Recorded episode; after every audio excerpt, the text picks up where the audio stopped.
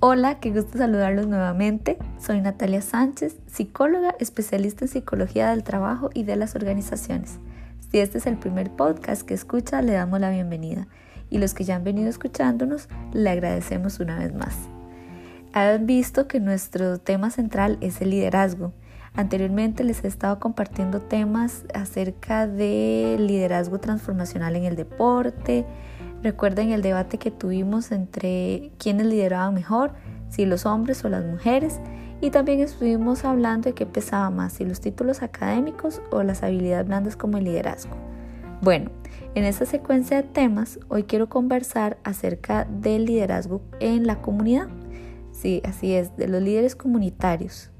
Muchas veces nos quejamos de nuestro entorno, de los problemas sociales que aquejan a nuestro barrio o nuestra comunidad y pocos son los que tienen la iniciativa de movilizar a toda una comunidad para resolver estas situaciones.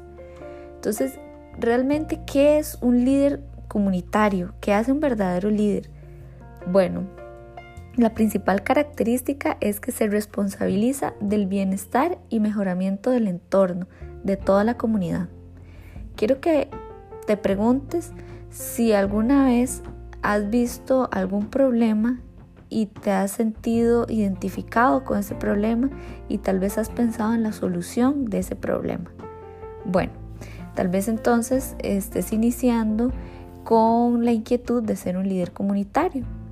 Tal vez en algún programa de reciclaje o siendo el entrenador de equipos del barrio.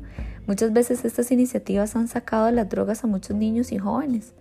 Los líderes comunitarios muchas veces no tienen títulos que los respalden en sus decisiones, la mayoría ha aprendido a prueba y error, pero la motivación por sacar adelante a su comunidad es tan fuerte que nada los detiene.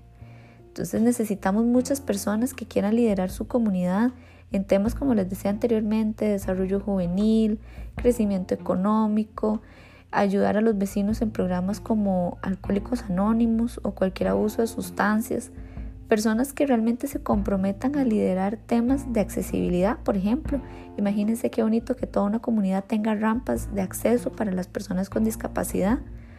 Existen grupos ya organizados en iglesias, en comunales, en consejos municipales o escuelas.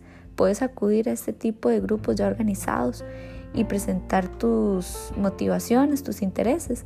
Muchos de los líderes comunitarios ya son líderes innatos. Nadie les enseñó, nadie les dijo cómo, cómo ser líderes. Ellos aprendieron por motivación y por pasión de ayudar a los demás.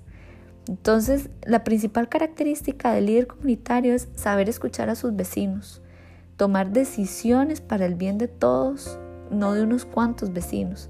Siempre dan la milla extra, tienen el coraje y el compromiso de servir. Entonces, quiero dejarte en estos momentos la siguiente tarea.